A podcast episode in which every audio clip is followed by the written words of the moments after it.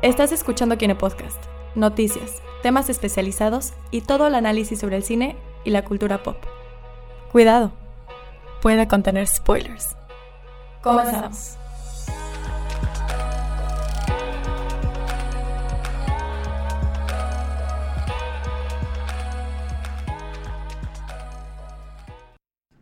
Bienvenidos sean todos al Kine Podcast, episodio número 27.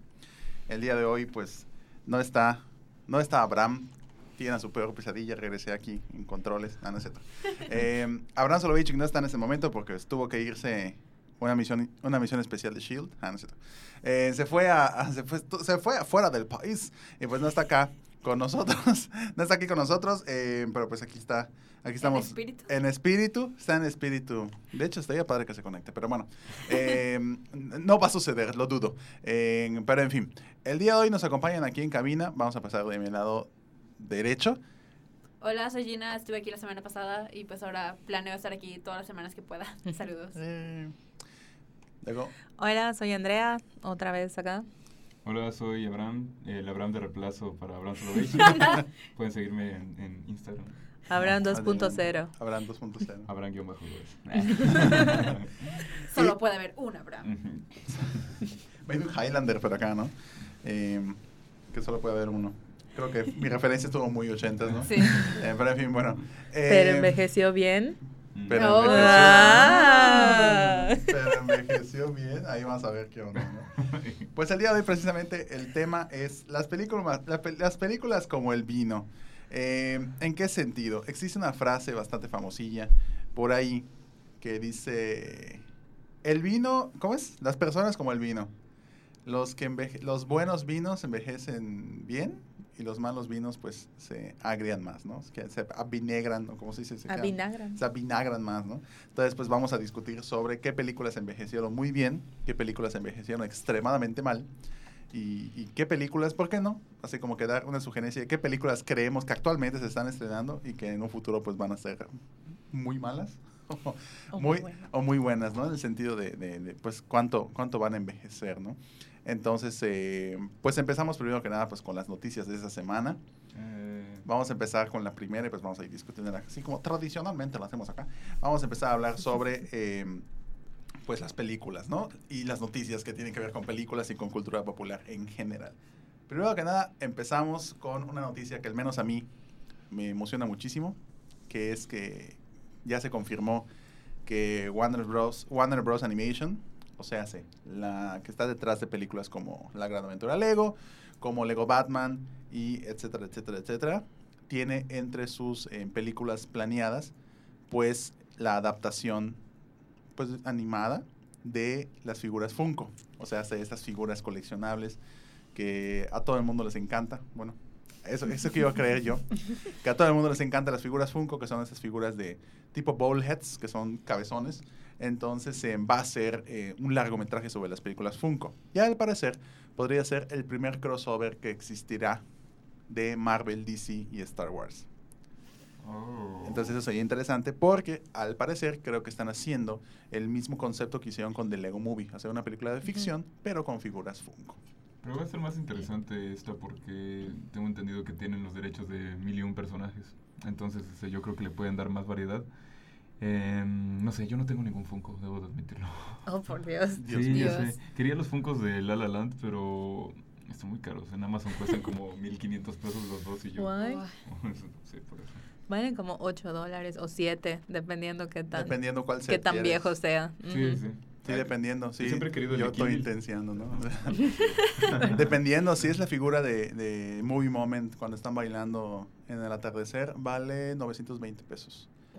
Ajá, e- es- esos Son esos. quería. Ajá, son esos. El. Por cierto, no estamos patrocinados Por por, Funko. por Funko. Funko, ni, por Amazon. Funko, give me free stuff. Ojalá. Ojalá, ¿no? Entonces, eh, pues, ajá, precisamente, pues, es- son coleccionables pable- pa- pa- padres, ¿no? Entonces, eh, pues, tomando en cuenta lo que ya tenemos como antecedente de Lego Movie, ¿qué creen que podría Pues, suceder acá? Cuando me enteré estaba como que muy escéptica, como que leí la noticia y fue como que, ah, ok.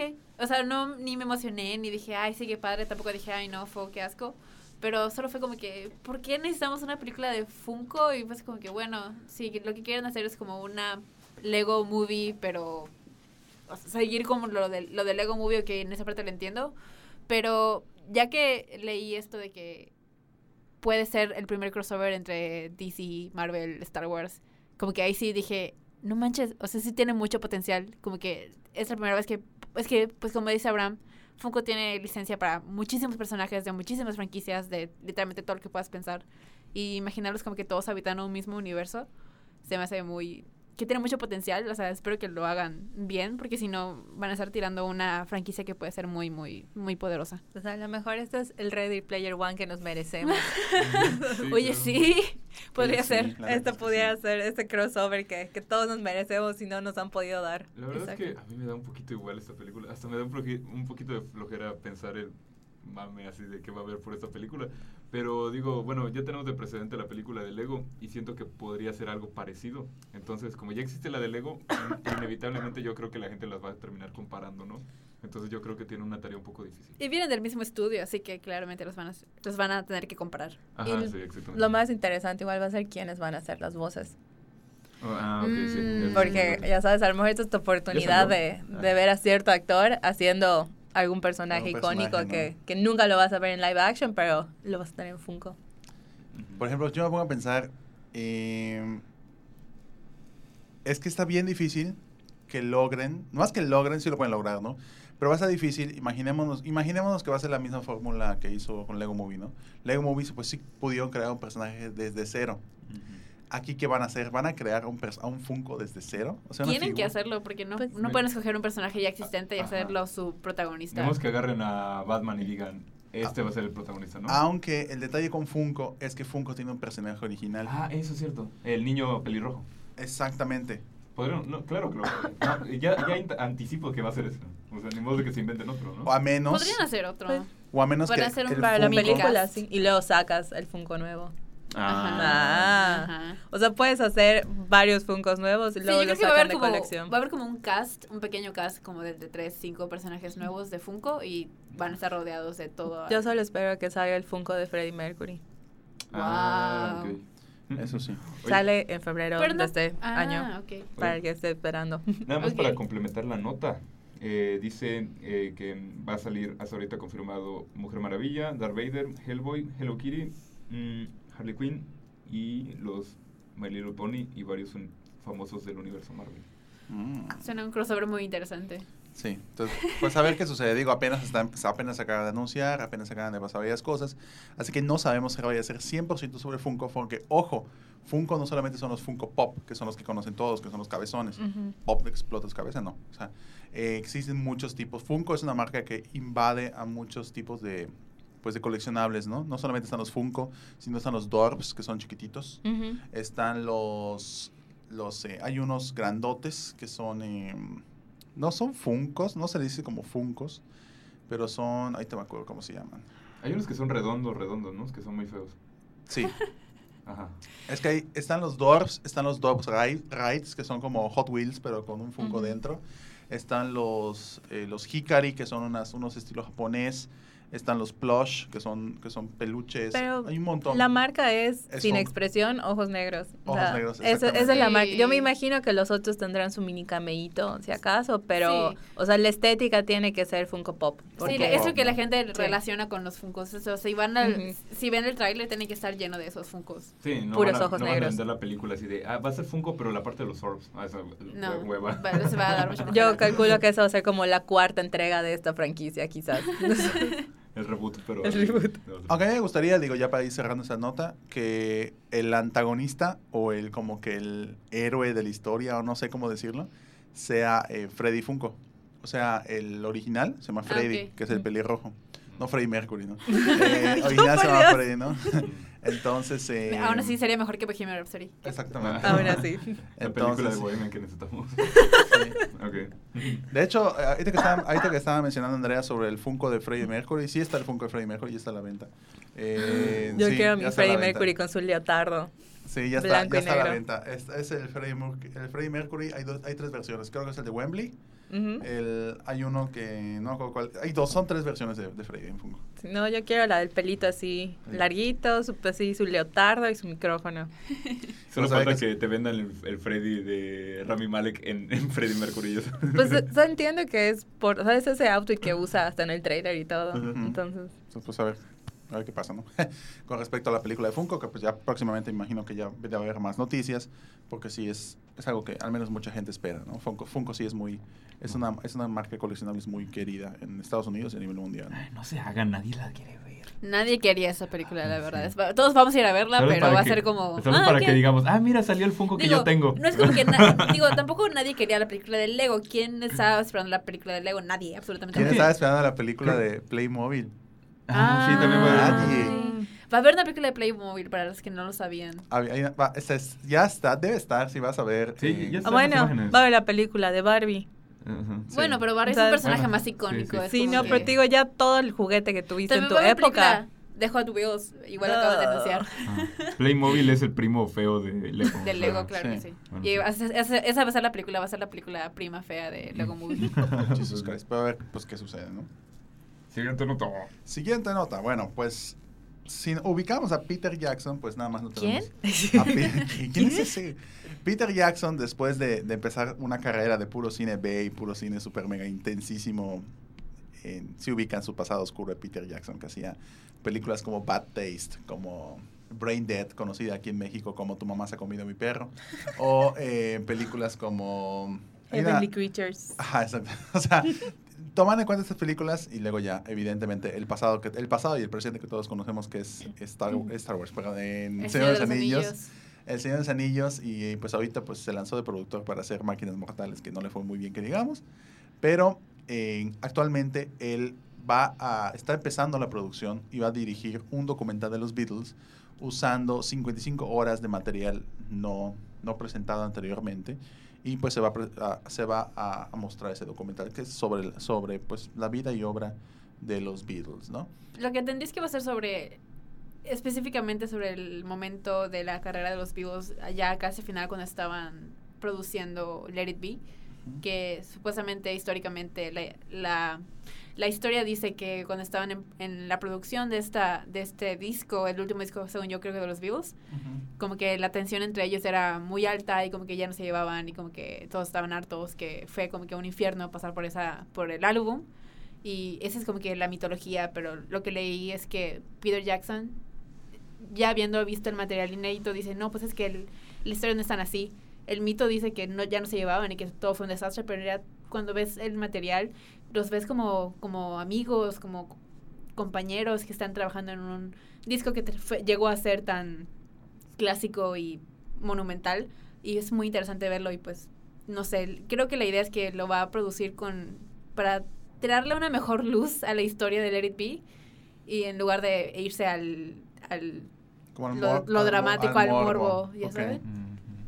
Como que hacerle justicia a la imagen que pues comúnmente se le está atribuyendo a, a- a la pues a la transformación que tuvieron los Beatles en esta época, ¿no? De hecho, eh, pues creo que no sería la primera vez, específicamente de, de Let It Be, pues creo que sí, pero eh, hay un documental que se hizo hace dos años, si no me equivoco, que la dirigió Ron Howard, que era sobre, en, se llama The Beatles Eight, weeks, eight Days a Week, que es en cuando, cuando estuvo presentándose prácticamente desde los años del 62 al 66, que es precisamente todas las presentaciones en vivo que tuvieron los Beatles, y es un documental de todas estas presentaciones.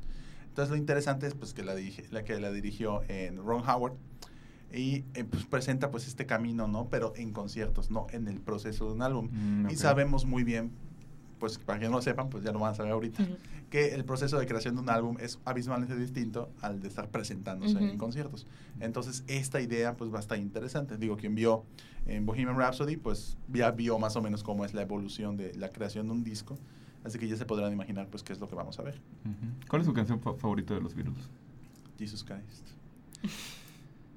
Love Me Do. Wow. Ok. Love Me Do. Eh, a No, mí- Come Together, no sé. A mí me gusta muchísimo de los Beatles eh, Blackbird. A mí Mm. igual. Blackbird o, Across Blackbird. the Universe. A mí ninguna. Pero, o sea, o sea, pero... Los estoy juzgando ahorita. Exacto. No, no, no, o sea, sí, no sé, no, no, no, no tengo tanto apego a los Beatles, pero creo que es Yo que tampoco, yo, pero porque igual, soy el la persona más básica del Conozco como Tierra. cinco canciones de los Beatles, así fue como que, ah, ¿cuál de esas me gusta más? Ah, Sí, esta. sí, y lo he intentado, ¿eh? Pero como que solo no. Y pues va a ser interesante, creo que va a ser un, un producto interesante. Cuando leí la nota pensé que literalmente iban a hacer una película de que iban a castear actores para hacer los Beatles y dije, no manches. Pero no, es un documental y pues es material inédito. Yo creo que si eres fan de los Beatles, vas- van- todos los fans de los Beatles van a estar de que adorando y esperando ansiosamente cuando salga este documental. Porque algo nuevo de los Beatles en 2019 es como que, uff, wow. Sí. De hecho, me pongo a pensar, no ha habido ninguna película tipo ficción de los Beatles. Sí, ha No. Tipo ficción. ¿Ficción? Sí, ¿De hay los una, Beatles? hay una donde Christopher Eccleston incluso hace de, de John Lennon. Y creo que es este chavo Andrew Scott hace de Paul McCartney. Ah. O sea, digo, no ha habido películas Ajá. de producción Pero, alta, ajá, ¿no? claro, sí. Pero sí, sí ha habido. O sea, me refiero a producción tipo Bohemian Rhapsody. ah, de no, los de ese, de no. ese tipo no. Pero yo creo que va a estar. Ya después de ese documental, yo creo que si le va bien al documental, alguien va a decir. Jalo a la película de los Beatles. Nada más esperemos que no saque tres, ya sabes, tres entregas del mismo documental. Ah, Sí. sí. Pues se sacó tres películas de un librito así que no puede sacar de 55 horas de Sí, material. es lo único que esperemos que lo dejen una película y no una trilogía. Wow. Pero bueno, de hecho, recibimos un mensaje del más allá de Abraham. Así que Sintió. Tenemos el enlace, vamos con el enlace. sintió, sintió esa presencia. Bueno, eh, y pasamos a la siguiente nota, que es precisamente sobre, el, sobre la película eh, llamada Extremely, Extremely Wicked, Shockingly, Shockingly Evil and Vile. Así se llama, la- así se llama, la- Extremely Wicked, Shockingly Evil and Vile. así se llama la- el largometraje sobre la historia de Ted Bundy. Ted Bundy, para quien no lo conozca, pues es un asesino serial que, pues, digamos que tiene una historia bastante particular en la cuestión, eh, pues, de, de lo que cometió. De hecho, hay una película, eh, hay un documental en Una Netflix. serie documental. Una serie Netflix. documental. Cuatro capítulos. Está Ya- muy que acaba de salir, vean. ¿no? Apenas. La acaban de sacar. Y está muy. uy, Solo he visto tres capítulos, me falta el último, pero está muy, muy buena, muy interesante. Mm, ok. Em, pues Pero- no, no sé qué pensar de Zac Efron. Ah, Justo eh, estamos comentando de eso. ¿no? Que yo nunca me he tomado a Zac Efron como un actor serio. Jamás. Jamás, jamás. Y bueno, esa es la primera vez que, que podemos verlo en una producción más seria, más adulta. Y luego vi el tráiler que lo acabamos de ver ahorita hace minutos y dije, ok, siento que está un poquito deslactosada la- la- el tráiler. Así como que no, no me dio ese killer vibes que Ujú. necesitaba. Y, o sea, eh, me temo yo que pueda llegar a ser una película que se limite mucho a la violencia cuando realmente necesitamos una película violenta de ese tema, ¿no? No sé. O sea, siento que va a ser muy para todas No las sé, edades porque es Zac Efron. Es que corres peligro si haces una película violenta porque pues es un tema sensible porque hay personas que, eh, que viven todavía que sobrevivieron a Ted Bundy y puedes llegar a herir sentimientos, puedes llegar a hacer como que tratar temas muy sensibles y lo haces como que como es que corres el riesgo de glorificar la violencia si lo haces cerca de literalmente los delitos. Creo que el, el approach que están teniendo en esa película es más como Más la lo que pasó. A partir de los ojos de la novia de Ted Bundy que se llamaba Liz, no me acuerdo de su apellido. se- Ahí te digo su nombre. Ah, su, novia, su novia Liz que es interpretada por Lily Collins Ah, y que es supuestamente. Elizabeth Klop, Klopfer. Klopfer, algo así. Y pues la historia supuestamente es co- como sobre ella, cómo se enamora de Ted Bundy y cómo reacciona al enterarse de pues todo este lado oscuro que tiene Ted Bundy. Así que pues mi pregunta va a ser más bien como que quién va a ser el protagonista, Zac Efron o Lily Collins. Pero pues ese es el approach que están teniendo y creo que por eso no están teniendo como que la visión de que sea un drama gore, violento de crimen, sino más bien como un drama político y Sí, lo vi como una película así como de, de juicios orales y así. y- Sí, sale, sale Sheldon Cooper como Sí. un abogado. Lo que, lo yo espero es que go big o go home, ya sabes. Es- Pues sí. Pero bueno, o sea, creo que la gente sí tiene que ver, ir a la película es- no esperando eso, no esperando, ah, violencia y sangre y No, crímenes y violaciones. Ojalá, no. ojalá Zac Efron tomara más riesgos, ¿no? O sea, yo pienso. Pues sí, yo creo que ese es un riesgo bastante... Creo que es un buen riesgo. Creo, no sé si estoy de acuerdo con que Zac Efron sea Ted Bundy. Y esto va relacionado con lo que pues ha estado pasando como que en redes sociales de que hay gente que se está crushando por Ted Bundy porque lo interpreta Zac Efron. Y como que no está chido.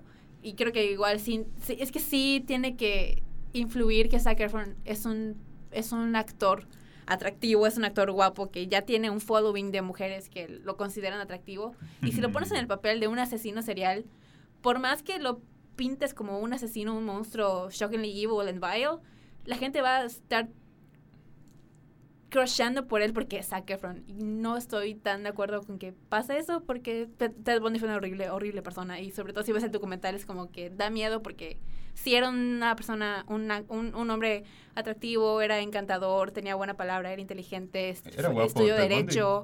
Sí. Sí. Sí, Se pero supone. entonces Tenía ojos azules, tenía hoyuelos. o O sea, sea, es, es que, que- mira, la cosa es que sí, era una persona súper charming y todo, pero creo que hay ciertos papeles que te tienes que arriesgar y buscar a un desconocido para evitar esta situación. Porque aquí puede ser que sí le quede, Sí, claro. pero es Zac Efron, güey, te está arrastrando su fandom de High School Musical, que no tiene, o sea, no tiene nada de malo, o sea, es pues eso, ¿no? Y eventualmente tiene que romper con eso, pero no sé si Ted Bundy era el papel adecuado para eso por todo el trasfondo que, que conlleva. Sí. Eh, Es que a Zac Efron yo lo meto en la misma categoría como por ejemplo con, con Jennifer Aniston. Ajá. Así Ajá. como que son actores que no se arriesgan y me da flojera. Podría ser un gran actor, Zac Efron no lo sabemos. Es que podría ser un muy, muy buen papel para él ac- actualmente, pero creo que sí, eh, no me agrada que sea él por esto, por lo que comentaba, que puedes correr el riesgo de romantizar a un asesino serial real que causó mucho daño, literal, mató a más de 30 mujeres, las violó, las ahorcó, les hizo de todo, hasta niñas de 12 años. Es como una persona muy, muy extremadamente, como dice el título de la película, extremadamente vil y horrible y pues... Zac Efron no es una Zac Efron es un actor querido en su mayor parte, así que pues es como esta dicotomía. Ac- Pues sí, querido entre las mujeres, vamos a ponerlo así. Ah, de sí, que- sí, sí. Bueno, hay que darle una oportunidad y tratar de divorciar lo que él vaya a hacer Claro. con cómo reaccione Ujú. la muchachada. Sí, Claro. la- Entonces, la chaviza. No lo La haga, no lo haga, compa, ¿no? no lo haga, no, no crocheen por Ted Bundy, vean el documental, por favor. Entonces, Ah, Y, Ah, no- y cro- y no crocheen a Ted Bundy después de ver No, no, no crocheen a Ted Bundy, por favor, ni a, ni a Zac Efron ni a Ted Bundy. hay mejores personas para crochear. Sí, Ejemplo. Mm. el primero que se me viene a la mente es Adam Driver, porque amo mucho a Adam Driver. Güey, no te vayas lejos. Ah, ya dijiste Adam Driver. Fue lo primero que pensé igual. Es que Adam Driver es ese tipo de personas que lo ves primero y dices, no lo considero atractivo. Manuel Miranda es la mejor ser humano que existe. Uf, sí. En el mundo. Es muy buena persona. Es súper buena persona. Ahí sí, ya vi Hamilton y por eso... Ay, me- ay, se cree. Lo siento. Sorry, not sorry. Ok, pasamos a la siguiente. De hecho, qué curioso, sí, vamos a tener participación especial de Bran Soloveitchik en unos momentos. Ok. Así que sí, sí, sí funcionó. Sí funcionó la, La invocación. la invocación al inicio. Así que sí vamos a tener participación de él. Pasamos al, al siguiente, al siguiente programa, al siguiente em, Nota. nota, la siguiente nota, que es prácticamente qué películas, qué trailers nuevos posiblemente veamos en el Super Bowl de este año. Ah. ¿Cuándo es el Super Bowl? El domingo. siguiente ¿Este domingo? Este domingo. Uf, este domingo. Amigos. Tengo muchas ganas de ver a Maroon 5. Dijo nadie nunca. Ay, qué es malo. Este, es este, es, es- Es este domingo. Es este domingo Es que lo- la cosa con el. Super Bowl, y es lo que han estado hablando, que en realidad no se van a poner muchos trailers de películas. Películas que se esperan mucho, bueno, yo espero mucho como Star Wars, el episodio 9, no va a tener nada, no va a tener ni un teaser, ni nada, nada, absolutamente nada. Eh, y pues igual otras otros estudios como Fox ya dijeron que no van a sacar nada, y creo que los únicos que van a sacar algo son Disney y Universal. Y, ah, y ya, y va a haber como cuatro o cinco trailers de películas y no va a haber más. Y lo cual es muy extraño porque normalmente los estudios aprovechan el Super Bowl como cualquier otro, Sí, otra masi- compañía algo masivo, ¿no? para hacerle promoción a los estrenos del año. Pero pues por alguna razón ese año fue como que no, paso, thank you next. Bueno, porque ya hay más. O sea, la plataforma digital ya funciona casi Mm, igual. O sea, ya ok. no requieren eso de que es evento en vivo. O sea, que es, digo, de los pocos eventos que todavía jalan audiencia en vivo. Porque lo vas a ver en vivo en- y luego vas a entrar a buscarlo en tu teléfono para volverlo a ver y compartirlo y etcétera. Entonces yo creo que eso ya, Sí. o sea, como que ya le bajó el rush de decir, tenemos que pasarlo en Super Bowl. Sí, los comerciales de Super Bowl son carísimos. O sea, tener un espacio de 30 segundos es una cosa de millones y millones de dólares, así que tal vez sí tienes razón que no es redituable ahora porque pues el alcance que puedes tener en el Super Bowl ya lo puedes tener cualquier día de la semana en internet. YouTube. Ujú. Exacto. claro. Y está confirmado que va a salir la de el tráiler de Avengers Endgame, Ujú. Toy Story 4 que nadie pidió, pero pues igual lo vamos a tener. Pues Capitana Marvel igual podría tener. Podría tener, ¿eh? Eh, Pero no ¿qué está muy cerca como para que pagues tanto, creo Sí, yo. igual, ¿eh? Creo que van a aprovecharlo más para Avengers. Sí, más que- para Va a salir. Hobbs and Show, o Shaw, que es... No sé qué es eso. ¿Es, Eh, el, es el el de- tigrito y el niño? No, no. No, ese es Calvin and Hobbes. No, es el, es, es el spin-off de... ah, La. Roca. Sí. El de la Y roca. Jason Jason Statham. Ya. Sí. Pues no ver el trailer, güey, ahí estoy. Sí, sí. Va a salir Aladdin también, la- el trailer de Aladdin. Y Sí. Alita Battle Angel, que es la película que más espero este año, yo creo. ¿En serio? Alita me, Battle me Angel. muero por verla así. Estoy Wow. gagging así. De que Yo- eso ver. que estaba diciendo ahorita, de que tengo un terrible presentimiento de que le va a ir muy mal a esta película. De que Sí, va a yo, pe- flopear ajá, muy yo pensé hard. que por eso dije, es la única que tiene sentido que esté en el Super Bowl, como que, gente, existe esta película, vayan a Vayan a verla. verla, Sí. sí. Bueno, es que. Es que Literal, sí no he visto a nadie hablando de esa película. yo- La veo en el trailer, es como... La veo el trailer en el cine, es como que, ah, existe Yo, esa yo película. lo veo, yo lo veo increíble todo. Y vi, vi los pósters individuales, me emocioné un buen. Sale. pero sabes que no confío en Robert Rodríguez, jamás he confiado en él, pero tengo todas mis apuestas Oye, en mini él. espías. Ah, Oye, no, pues es que oye. por más no, no, Tres. no te lo manejo mucho, no, no lo aguanto tanto. Yo, ¿sabes por qué me está llamando la atención? Aparte de que pues tiene un trasfondo bastante, bastante bueno la historia de Sí, Alita. y sale Isa González. pero Sale no, no, déjate de eso. Ali, ¿no? No, Sí. déjate de eso. Christoph Waltz, Ah, también. Ah, bueno. Pero, pero aquí hace de bueno y cuando hace de bueno no me cae bien. Mm. Cuando- menos que cuando sea la- un bluff. Sí, no es muy hard. bien intenso. Ah, Pero, cuando, cuando lo hace de bueno se gana el Oscar. Ah. Y cuando lo hace malo también. Ah. Es Christoph Waltz. Es Puede ser que sea. Puede hacer lo que quiera, menos la de 007. Que ahí no me gustó él. Fíjate que, mm, bueno, en Spectre no, No, fue, fue un villano genérico así de... no tanto. Hay 80 como él ahí en el esa villano, el villano de Spectre original era extremadamente genérico con su gato así. Sí, literal, o sea, así que quedó perfecto, ¿no? Entonces, igual otro tráiler que podríamos ver, pues el tráiler de Shazam, que ya podría Ah. estar ace- acercándose. Bien Godzilla King of the Monsters podríamos ser su tercer y último tráiler, podría ser. tú, tú Eh, estás esperando este Ah, trailer. sí, claro. Ah, ¿no? bueno, ni lo ves. Ni Ah. lo veo, así que... Lego. Movie 2. Lego Movie 2. ¿Y Es que Lego Movie 2 cómo ya está, ya está a punto de estrenarse. Sí, se estrena el 14 de febrero, Se lo cual es muy 14 de febrero, extraño. sí. No, espera, pero ya tiene trailer Lego Movie 2. Ya. Sí, ¿Y dónde, dónde ha estado todo este tiempo? En YouTube, sí. ¿Dónde, ¿Dónde más crees? Ah, En. YouTube, ¿no? Daily Motion. Lo voy a ver ahorita. Aunque no, no me hablando de trailers, ya para dar una recomendación final antes de cerrar esta nota, hay una, hay una, hay una cuenta de, Yu- de Twitter que se llama Trailer Tracks, que te va explicando o te va a hacer un análisis y ellos te dicen de primero cuál trailer se va a estrenar y cuándo. O sea, tú puedes estar suscrito allá y te pueden avisar. Se estrena este tráiler mañana. Qué estrés. O sea, necesito tener un tráiler del tráiler. ya no, no puedo con esto. Sí. Y así, ¿no? Eh, espera, pero ¿cómo se llama la cuenta? Trailer Tracks ¿Es en Twitter? en Twitter. Ah, ok, ok. Entonces es, es muy buena esa cuenta. Siguiente. Y pasamos a la siguiente, que es prácticamente en pues es la, ulti- es la última la última nota que es que Bohemian Rhapsody perdió nominaciones en los premios GLAD. Se los dije la semana pasada. Adelante. Pues, o sea, no- para la gente que no sepa, GLAD es una asociación de gays, lesbianas y todo ese grupo. Contenido que Gay. Lesbian Alliance Against Defama- Defamation. Exacto, es, es una, una alianza en contra de, de la, de la difamación a la comunidad LGBT. Y pues una parte de lo que hacen es entregar eh, como reconocimientos al, a los productos audiovisuales y de los medios de comunicación que se encarguen de promover una buena imagen de la comunidad. Sí, que le dan visibilidad a... Exacto, a- que, le dan una- que lo ponen en una buena luz. Y pues Bohemian Rhapsody estaba nominado en su categoría de mejor película del año. Pero pues le retiraron las nominaciones debido a lo que sucedió con Brian Singer. Así que es, está muy cañón porque una película sobre Freddie Mercury, que es un icono LGBT tan icónico, sí, que le retiraran las nominaciones como wow. Pero pues sí lo veo como algo razonable. Yo considero que sí está bien que lo hayan hecho porque no pueden, por más que quieran, por más que la película les haya gustado, que retrate bien a Freddie Mercury, que yo creo que no, pero no pueden tener eso aliado o que tenga que ver con Brian Singer y con las acusaciones que tiene. No pueden tener a la comunidad LGBT relacionada con eso porque les ponen un- un- una muy, muy, muy mala luz Sí, claro. como cuando este güey, este, Kevin Spacey salió diciendo, cuando lo acusaron de acoso sexual, de que dijo, ay, no, perdón, soy gay. Y fue como que, amigo. Ajá, estás no, justificando eso No. porque eres gay, ¿no? Exacto. Sí, y qué bueno, y, y Oscar, ya se tardaron ustedes, también quítenla, dale. Sí, ¿verdad? Sí. sí. No, imagínate que, que, ajá, que no. Pues digo, ya no, lo hicieron. O sea, pero te repito, ya se vuelve obsoleta su participación. Sí, y más con eso. esto, ¿eh? Así como que Sí, dijeron claro. así como, ya, quitamos las manos. Sí. Spoilers, Bohemian Rhapsody no va Gana a envejecer bien. No, Ah, no ah, va a no. envejecer bien. No, no, no. Entrando al tema de hoy.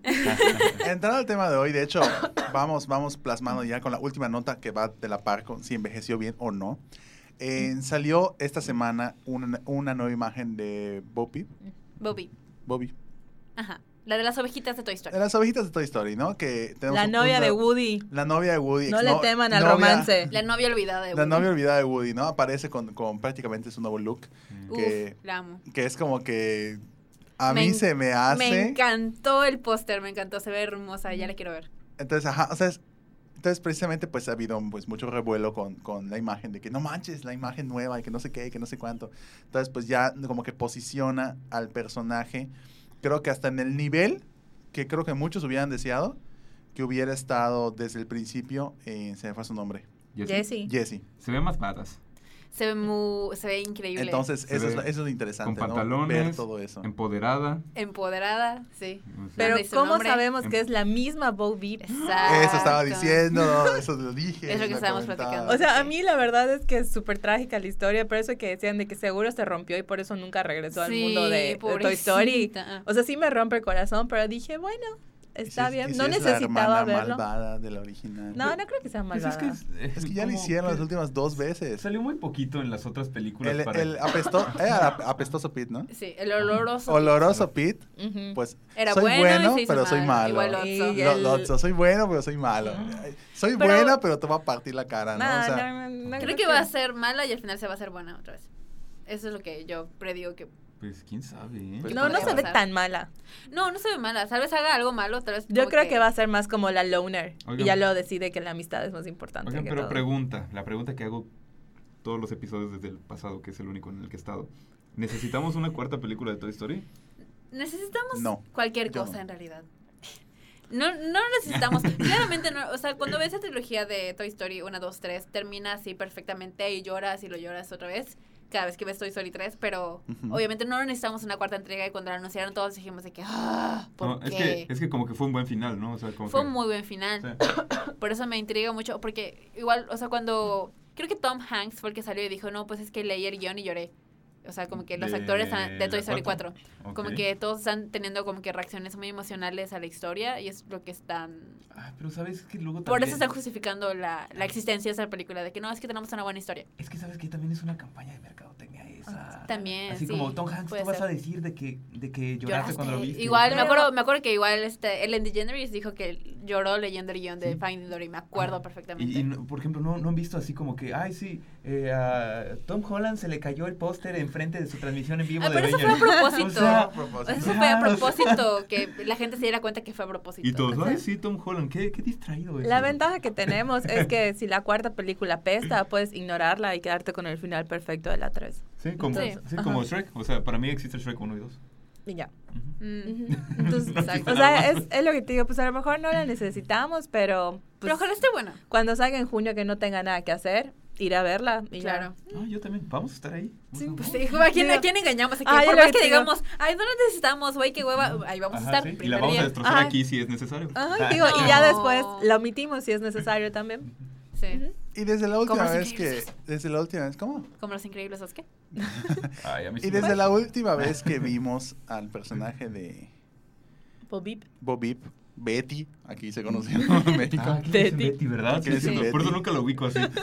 Betty, la última vez que la vimos fue en Toy Story 2. Toy Story 2 fue del año de 1900. ¿No fue 2000? No, ya fue 2000, Creo ¿no? que fue 2002. Guay. Fue- Tiene. Guay. No. Guay. Guay. Guay, guay, guay. Pues Toy Story, Fue la el primera... 99. Ah, 99, ok. La 2. La, La dos es del dos. 99. La primera es el 99. 95. La tengo muy fresca para hacer. Qué horror, siento que me acaban de caer los años encima. Yo juraba, fue hace como 8 años. Ajá, la tengo No, muy hace fresca. ocho años fue Toy Story y tenía 3. tres años cuando salió. Guay. casi nueve años. Hace de Toy Story 20 tres. años, hace 20 No años. Me siento como cuando me dijeron que ya no hay Terminator en Universal. Ah, Así sí. ya sabes. Está fuerte, Sí. está fuerte. Está fuerte. Pero bueno, Toy Story 2. Empecemos con esta. ¿Envejeció bien o envejeció mal? La dos. Ah, bien. No lo he visto mucho tiempo, pero yo, de lo que recuerdo, yo sé que sí ha envejecido bien. Tal vez más la primera que la dos, pero sí la dos yo creo que envejeció muy bien. Creo que los personajes que presenta Jessie, Tierra Blanco, pues son buenos personajes que pues sobreviven el resto de la franquicia. Y pues mm, no veo por qué no. Sí. En general todas. creo Todas son que. buenas. Sí, o sea. Mi papá siempre dijo, hasta cuando estaba chico me decía que le caía mal Woody.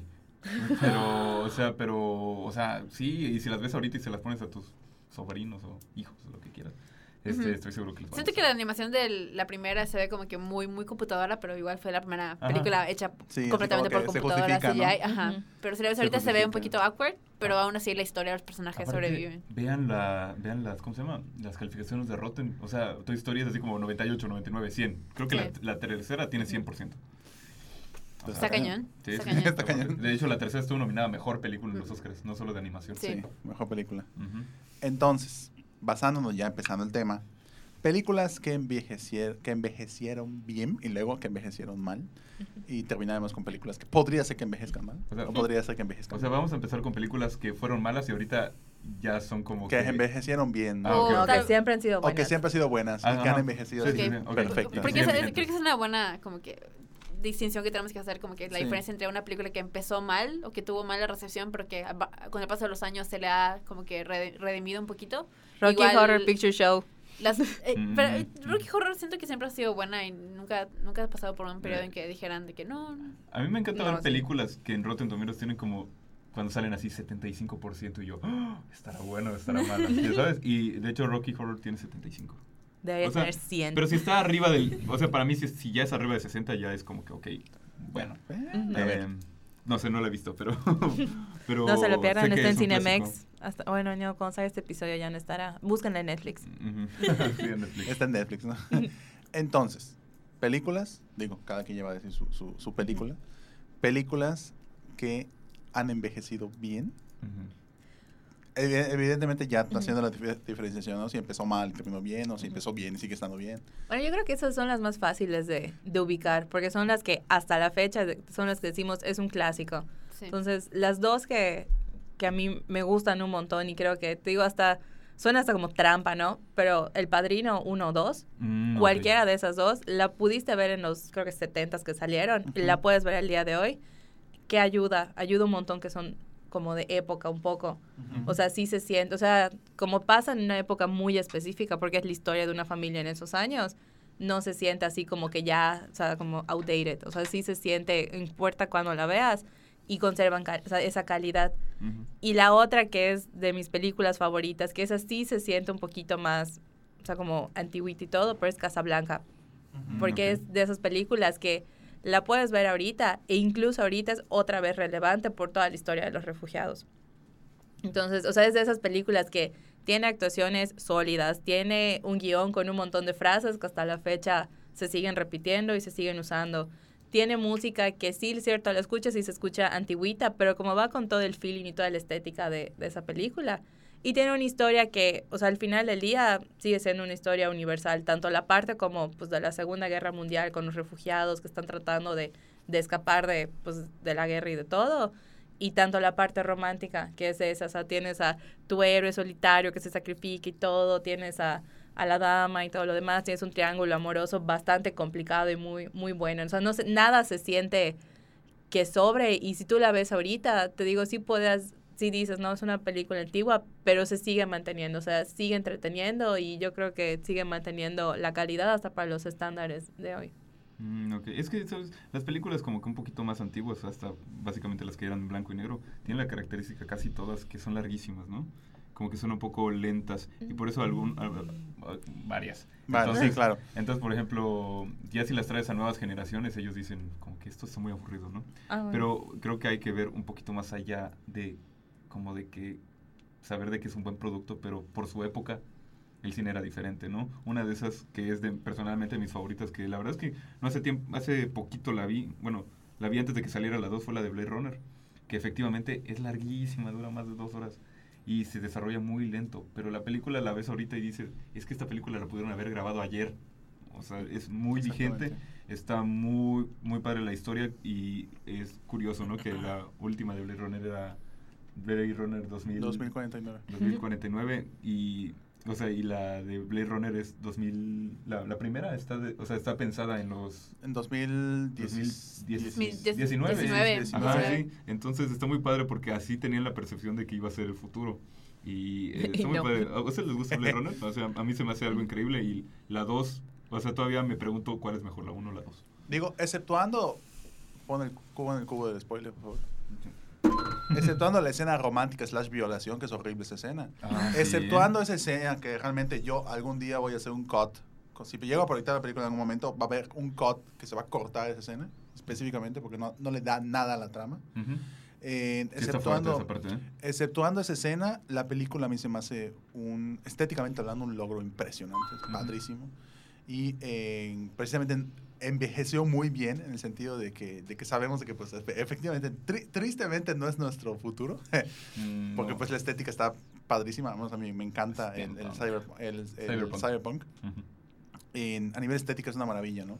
Y a nivel de historia también, o sea, porque creo que a nivel de historia me gusta mucho en el sentido de que muchísimo más ahorita que salió la secuela, creo que le da un- se cierra un círculo bastante interesante, ¿no? En la cuestión de, de pues, entre, replicantes y seres humanos y todo, es Sí, padrísimo. ¿no? Es que la, padrísimo la uno sí mitología. está muy existencialista y quién soy yo, hacia dónde me estoy yendo, hay un dios, entonces si es creado, entonces no es un ser humano, entonces no tiene sentido. No, es, está Sí, el, el personaje del, antagonista, su discurso final, es como que Sí, sí, es, es Y increíble. Muy, creo muy que es de las sí. pocas como ubicadas en el futuro que si la ves no se siente así que dices, ay, sí, sí. O sea, no ya es un sabes. vengador del futuro, no es Ajá, así o sea, como y que- no, digo, o sea, y hasta como que ves la tecnología y, y se sigue viendo como, ah, pudiera ser, y eso no se ve así como que barata o... Ajá, sí. Película, digo, ya comentando la mía rápidamente, mis tres, mi top tres de películas que envejecieron muy bien. Jurassic Park, la primera. La sigo Mm, viendo, hasta, ya sigo Sí, viendo sí, hasta ahorita y es como, Como película sí, pero utilizan tecnología que a veces ya es como que, ajá. ¿Te acuerdas, ¿Se acuerdan cuando usaban ese tipo de, de tecnología? Como que sí está buena la historia y sí, los efectos siguen manteniéndose, pero la tecnología que usan la, la deitea un poquito. Es como que, ugh. Ujú, sí. Ok, ¿Qué, qué más? es Jurassic, es que más adelante. Jurassic Park, Apocalipsis ahora, que este año Ah, cumple ok. 40 años. Eh, Apocalipsis ahora ha envejecido extremadamente bien. Qué buena película, ¿eh? Es muy buena película, eh, La con, un, clase. con un diseño, con un diseño sonoro excelente, con Sí. un diseño de personajes impresionante, con un arco argumental muy bien hecho. Es una película que, a menos a mi parecer, ha envejecido extremadamente bien. Otra película Muy que... larga, por cierto. Muy larga, por cierto. Sí, otra película, otra película igual que al principio, pues lo estábamos comentando antes de iniciar y creo que pues ahorita ya vamos a dar pausa para platicar de eso. Eh, una película que empezó con que la gente como que no la entendía o la hacía muy larga, o decía como que qué es esto que estoy viendo y ahorita pues es una es culto literal. eh, en 2001, uno dice en el Odisea en el espacio. Mm. en, pues pues prácticamente envejeció muy bien y una personal Gremlins. Gremlins para mí no tiene fecha de caducidad. Ah, yo La vi hace mucho, uno. hace mucho La que no uno. veo esa. Sí, yo no me acuerdo tanto, pero ¿Quién la protagoniza? Era Los este- Gremlins. No, Los no, Gremlins. no, o sea, pero el chavito protagonista. Ah, se me olvidó su nombre. Era este, es muy, ah, bueno. Sí, sí, sí. Bueno, él, Ajá, sí. ese chavo, ¿no? Inclusive la 2, fíjate, fíjate que la 2 sí siento que envejeció mal. Porque a Mm. pesar que la 2 explotó lo más mediáticamente posible a los gremlins. O sea, salía, salía Hulk Hogan, eh, había un gremlin por que era eso se Batman. siente dated, Sí. porque sale Hulk Hogan. En cambio, por ejemplo, en la primera sí intentaban hacer eso, porque en la primera creo que... ¿O fue en la segunda? No acuerdo, no acuerdo cuál fue, que creo que entran al cine y ven Blancanieves y están, están bailando mientras ven Blancanieves los gremlins. Entonces, épico. Entonces, eso como que no ha envejecido, ¿ya ¿sabes? Entonces, sí, los gremlins por ahí así que es una película que no ha envejecido y que espero algún día que no hagan un remake. Que no hagan un remake. Ah. Rece- en secuela sí, pero remake. No, es cuestión de tiempo. Ah, eh, sí, no, espéralo, ¿eh? Así, Todos los productores que nos escuchan seguro ya acaban de robar tu idea. así mañana, así de ya. Sí. Mm. Oye, Pero pero, de hecho no me molesta. Bueno, es que para mí no, no, no marcó nada así tan grande en mi vida. Pero si viera, dijera, esa sería una franquicia que posiblemente sí, sí estaría padre un reboot, ¿no? Ay, pero ya los vi usando Instagram, No, ya sabes. es que no, o no, sea, no. como que No soportaría, no soportaría ver un- unos gremlins en... bien hechos. No bien hechos. O sea, unos gremlins en como que, como que cambien la imagen, ya sabes. Mm. Rediseñados. Ajá. para la nueva generación. Eh, yo creo que una que sí tengo que mencionar así de ley es Volver al Futuro. Creo Ah, que sí, sí, sí, claro. sobrevive exitosamente y asombrosamente bien. La uno. La primera. Podríamos debatir de las otras dos, pero la primera sobre todo que... La 3 sí envejeció muy mal.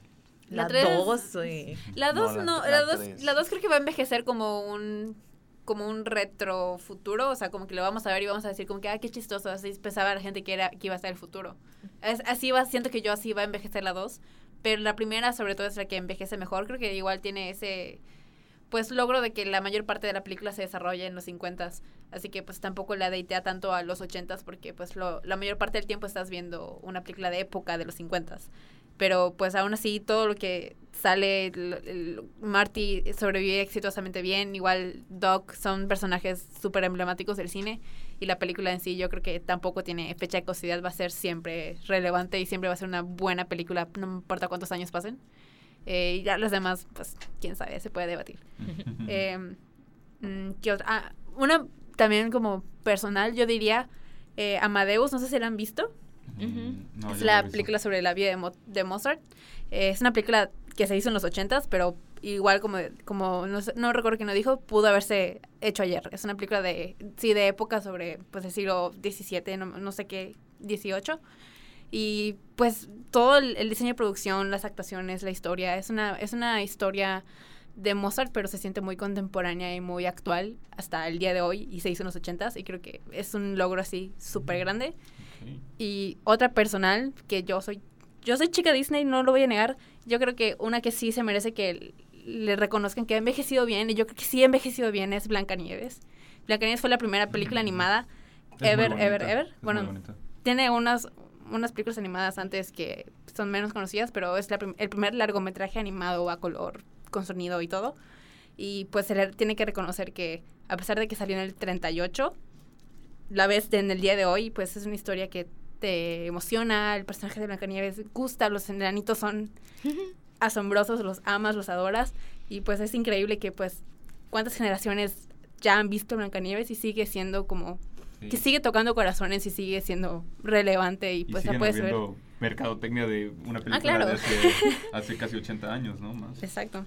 Sí, sí. Y no me gusta que la gente como que como que intente poner a Blancanieves como que en el contexto feminista de hoy en día, porque no, pues déjenla ser, ella es del 38 y pues es lo que se esperaba de las mujeres en ese momento. Sí, claro. Y pues eso no le quita el, el, pues el logro de que sea una la primera princesa de Disney y además es así, uff, Blancanieves es mi top. ¿Y cuál película de Disney no envejeció bien? Peter Pan. Ah, Peter bueno. Y ahí te va, ¿por qué? Peter- Los indios. Peter Pan. Los indios. Sí. Oh, ok. Los, la manera en que tratan a los indios en la película es como que... ah. Como que, dude. Oigan, Sí. pero antes de pasar al lado inverso, este, yo tenía una más. Eh, eh, eh, Yo, yo película de Disney que sé que me- ya sé que envejeció muy mal. Creo que Dinosaurio. mm, ok. Mm, no siento que tanto. Ay, no, no, no la recuerdo bien, de hecho. Por eso. Ah, bueno. Pues una cosa es que no sea muy bien, que no sea reconocida y otra cosa es que envejezca Es- mal. Yo no que creo que ¿sabes haya envejecido mal. Disney ya, o sea, Disney ya Pero tampoco es así símbolo de que todas son buenas, ¿no? Sí, claro. O sea, hay que Pero. ¿por qué más o menos? No, no, debe, no habría La envejecido. animación es muy fea, ¿no? Primero que Es nada. que la animación es hiperrealista. Ajá. Es, el, Ajá. Sí, es, sí, el- sí. es lo diferente que tiene. Hiperrealista para la época en la que salió. O sea, yo no la he visto, sí, está como que. Eh, ah, bueno, una, una que a mí me, me- que creo que envejeció muy bien es Donnie Darko. No sé si la han visto. Sí. Es una de mis películas favoritas ever. Eh, y lo, lo único que tiene malo esa película es de que hay una parte de efecto especial de Windows 98. que Oh, verdad- Dios. Que la verdad que sí se ve muy... O sea, la ves y, y sí te salta ahorita a la época. Pero la historia es, es increíble y, y es una película muy icónica que de hecho en sus épocas nadie la vio porque acababa de ser el acontecimiento de las Torres Gemelas. Mm. Entonces como que la gente no quería estar en lugares concurridos, en espacios reducidos, Ok. y la gente no la fue a ver, pero si la ves ahorita, sí es ese tipo de películas que terminas de ver y te metes a YouTube y dices, a ver, explicación de Donnie Darko, paso por paso, videos de 35 minutos. Entonces, este, esa sí la recomiendo. De hecho, está en Netflix, o sea, se la recomiendo si alguien no la ha visto. Está muy padre esa película y envejeció genial y sale Jake Gyllenhaal, Gyllenhaal y Drew Barrymore como de 15 años cada uno y, o sea, y sale esta, ¿cómo se llama la de? La, olvídalo, pero, o sea, eh, Ella. eh, la- Ella. Kristen, Kristen Dunst, creo que Kristen- parece. como la Ah, hermana, sí. como Sí. la hermana. Ajá, y Ya- es. Ya que mencionaste a Drew Barrymore, igual quería mencionar que E.T. siento que igual envejeció muy bien. Ah, sí, Sí. Es- sí, claro. Eh, igual, de Disney yo creo, creo que todas las películas de Renacimiento han envejecido y van a envejecer muy bien. Creo que exceptuaría un poquito Aladdin, porque tiene el efecto de que Robbie Robin Williams pues era un genio de la comedia y es un, fue Robin Williams, pero sí le metió muchos chistes y muchas referencias a cosas muy de los noventas, incluso antes. Mm, Ah, que, pero pues, la puedes ver- en español, no nos afecta O eso. sea, puedes, puedes verla de que hoy en día y como que si no entiendes la referencia, no sí te da risa porque pues es- es el genio haciendo algo chistoso. Pero creo que sí la deitea un poquito pues, las referencias que hace el genio. Así que mm, me, me preocupa que la de Aladdin nueva, bueno, eh, yo no planeo verla, pero me preocupa que haga referencias como de, de actuales. Imagina, imagínate al genio así con Instagram o algo así. Y que eso igual la deite. O sea, sería lo Claro mismo. que la vas a ver. claro. No lo llevo. No, a mí una de las películas que os digo no me sorprende porque me gusta mucho, pero que creo que si la comparas con otras contemporáneas de su época, también envejecido súper bien, es Duro de Matar Uno. Mm. Ujú. Ya habíamos hablado de que Ya te habíamos encanta hablado- esa película. Me encanta Duro de Matar. Pero a lo que voy es que, o sea, ¿por qué siento que ha envejecido bien? Si tú ves como las películas de acción de, de los 80s y eso, son los Rambos, los Terminators, los Soldados Universales, o sea, entonces como que siempre eran estos personajes que tenían que tener como ciertas habilidades muy específicas. O sea, digo, no es que no me guste, pero yo creo que hoy en día un Rambo es irrelevante en, en, en el mundo, ¿no? O sea, digo, no es una figura así que, ah, Pues es que eh, esas películas marcaron la pauta, ¿no? Y ahorita ya tenemos claro. 10. Tío, pero ahorita, con lo con Duro de Matar, uno, Bruce Willis era así como el everyday Mm. man. O sea, su único... O sea, eso no es que voy a, a un conflicto político, que esos ya de plano son súper... Los ves en el pasado y dices, ¿por qué la gente hacía eso? Pero dices... o sea, eso es, es nomás va a la fiesta de Navidad de su esposa. Y para los que tienen dudas, sí, Duro de Matar es una película navideña. O sea, no se debate sí, eso. sí, sí, sí, es una película navideña.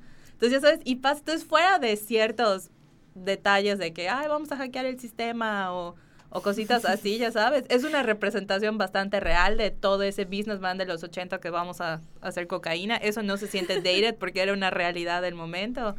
Y te digo, o sea, yo creo que en comparación con otras películas de acción, Duro de Matar es una de las que sí ha envejecido súper bien. Una película, digo, antes de pasar. Ay, ¿quieres decir? Ah, pues no sé, no hemos mencionado Star Wars. La trilogía original de Star Wars creo que ha Mm, sí. envejecido bien, no del todo. Siento que pues hay unas cosas, o sea, Que vi sí. Return of the Jedi recientemente y fue como que se me hizo como Mm. que muy pesada de ver. Fue como que, los, o sea, como que dije, "Eh, esto no está tan bien como recordaba. Pero en lo que cabe, es una trilogía pues de los 70s, early 80s, que pues sigue siendo relevante hoy en día. Igual eso. pues, Fíjate, a mí, a mí me gustan mucho la- las tres primeritas que salieron, me parecen geniales. También sí me pasa lo mismo que a ti, pero la primera, la primera, la primera que salió, que es episodio 4. Sí. Sí, ok. Eh, es que luego me confundo. Eh, la escena del bar, cuando la veo, sí digo, ay, sí, sí se ve todos ahí en botarga, ¿no? Eso me Pero prefiero eso me que se vean en botarga a como se ve ahorita Return of the Jedi, la escena en el Palacio de Java, que se ve muy CGI y hay Ajá, un- sí, una sí, sí. cosa cantando así con los labios así, que es como... Todos mm. Sí, Sí. sí, claro, sí. sí. Eh, Solo esa escena me salta un poco que digo, no, eso ni con la remasterización No. la, la libraste, ¿no? Pero, pero creo que en historia y todo, o sea, me- a mí me encantan la- las primeras de Star Wars. Pero, digo, o sea, es que lo pienso como una película tipo como la de Laberinto, la de David Bowie, que eran igual puros títeres. Que sí, ajá, o sea, la ves y sí, obviamente ya se ven medio piteros los títeres, pero eso no le quita como que, o sea, ya sabes, como que no le quita el, el encanto de, de la historia. ¿Tú sientes que en Star Wars sí mata la película? Mm, no, pero, O bueno, no sé si pero me género salta, ¿ya también. sabes? Ajá. Es que eh, al final de cuentas, como que debes de, o sea, cuando ves películas viejitas debes de como que, de poner tu cabeza en modo de, ok, En el contexto cultural. voy a ver algo que se va a ver muy chafa de repente, ¿no? Pero lo voy a aceptar, como Donnie. Darko. Entonces, este, sí. Y tenemos acá la participación especial de Abraham mandando mensaje desde New York. en Vamos el con cual- el enlace. Vamos con el enlace especial, así que. ¿Sí es? Ah, iba a poner otra cosa. Ahora, 5, 4, 3, 2, 1. No, no funcionó. Ah, Gina, Abraham, Andrea. ahí, ahí va. ¿Qué onda? Juan Esteban, Gina, Abraham, Andrea y a toda la gente que está escuchando aquí en el podcast. Eh, les mando un saludo y perdón por no estar allá, Pero pues para que para que se diviertan con mi sufrimiento me estoy congelando hasta donde no se debería, estando menos 11 grados. Entonces, Dios the mío. cold has spread to my special place. Así que espero, espero estén disfrutando el calor que debe haber en Mérida. Cualquier cosa es mejor que aquí. Pero les quería dar mi opinión sobre la película que yo creo que ha envejecido mal. Y es Viernes 13. De manera rápida, ¿por qué? Porque ya si la ves hoy en día realmente el, impacto que genera no se siente igual que a lo mejor lo hace que a lo mejor lo hace un Halloween que desde yéndonos a, a la creación de la franquicia Viernes 13 sale porque el productor quiere tener su propio Halloween, ¿no? Es una versión mejor de Halloween, pero pues el impacto fue, muy diferente, ¿no? Tanto Halloween como Viernes 13 in- incumben mucho en lo que es la creación del género del slasher, de películas de terror. Pero realmente Viernes 13 es, es una que siento que ha envejecido mal porque la fórmula es muy repetitiva, ¿no? El twist del final, el giro que hay de la historia original es bastante bueno, pero ya hoy en día se siente un poco sobreusado, ¿no? O sea, en su momento tuvo un impacto bueno, pero yo considero que ya verla hoy en día es bastante promedio en comparación con otras películas muy buenas que hemos tenido, como fue Get Out, o incluso de que ya fueron demasiado choteadas, como habrá sido Actividad Paranormal, que pues usa el concepto del proyecto de la bruja de Blair, de lo, lo que es el fan footage. Entonces, esa es mi opinión. Eh, la realidad es que cuando la vi no se me hizo para nada mala, pero ciertamente ya siento que no es no se mantiene tanto. Lo que sí es muy rescatable pues es que ahí ves una de las primeras actuaciones de Kevin Bacon, de un Kevin Bacon en sus inicios de los 20 prácticamente, o siendo adolescente casi casi. Pero eso es el único detalle padre de la película, ¿no? Y pero pues hasta ahí los dejo. Eh, pues que sigan con el programa, eh, los veré la siguiente semanita.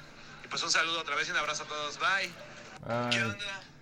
Ah, Se repite por Se siempre. repite, vamos. Qué Loop infinito, ¿no?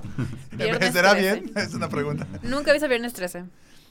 Pues- eh, No te pierdes nada. Mira, en, en general yo creo que muchas películas, de hecho aquí las puse en mi lista, muchas películas de como de terror, ¿Slasher? ajá, slasher 80s, 90s, creo que les dimos mucho chance, bueno, no les dimos porque yo no había nacido, ¿no? Pero la gente le daba mucho chance al concepto, ¿no? Pero ya que lo ves, son historias como que muy tontas, que no tienen Mm. trasfondo. Entonces, este, pero digo, son cool de ver, están padres, son icónicas, pero no tienen sustancia, no tienen, no tienen nada. Es mucha tensión teenager más que nada. Entonces, este, por eso yo, de hecho yo apunté aquí un par, incluyendo Chucky, que fue muy icónica también, pero la verdad es que ninguna de Chucky es buena, si lo queremos ver así. Entonces, este, ahí se los dejo nada más. Yo creo que, o sea, como, porque en tu lista igual pusiste las de, por ejemplo, las de Freddy Krueger, que sí es cierto, yo, yo creo que la 1 sí ha envejecido bien, Ujú, la uno sí. porque, digo, la sigues viendo y sí te sigue así como que generando conflicto. Y creo que es similar a cómo va a pasar, por ejemplo, con las de So. La 1 de So es muy buena. Sí, es y muy buena. esa, digo, James in- o sea, independientemente de, o sea, yo creo que esa sí puede como que aguantar los años, pero ya después todo lo que sigue, eso sí ya, o sea, hasta ahorita ya se siente así medio... Hasta la última que salió fue como, ay, ya. Sí, ¿no? Entonces yo creo que pasa mucho eso con las franquicias de horror, sobre todo, que la 1 puede ser muy, muy rescatable, pero ya todas las 38 mil que siguen de cada una, sí ya...